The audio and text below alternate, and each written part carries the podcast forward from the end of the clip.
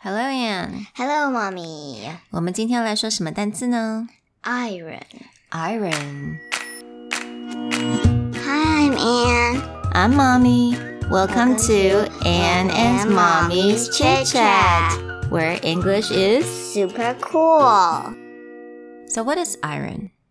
呃，像熨斗，啊、Ah, 运动。嗯，So iron. How do we spell iron first? I R O N，嗯，I R O N。那这个单字呢，它又是有两种不同的意思喽。刚刚 Anne 所讲的就是我们在烫东西有没有熨斗啊？还有呢，我们在烫东西，我们都可以用 iron。So we like to iron our clothes, right? 嗯 To make it really flat. ，Yeah, And but you not- Hmm? can I you can't iron your belly Oh, do you want to iron your belly? if you want to make it flat.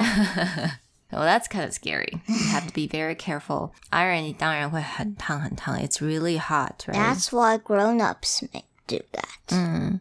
Grown-ups do what?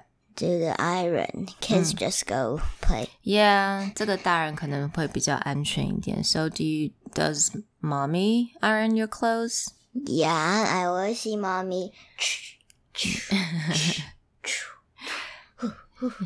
Yeah, I like ironing clothes. Mommy 喜欢烫衣服, iron. Mm. Why? Cause I like to make things that are very wrinkly, 也就是皱皱的, wrinkly into something very flat. Oh, you like the look of it. Yeah，好，那 iron 有另外一个意思，你知道吗？嗯，它其实、Hmm? iron 就是铁嘛。没错，iron。那 iron 它就是铁这个东西。So do you know what it's made of? Iron？呃、l o n d o n Uh, Bridge was made from iron before, but it crashed.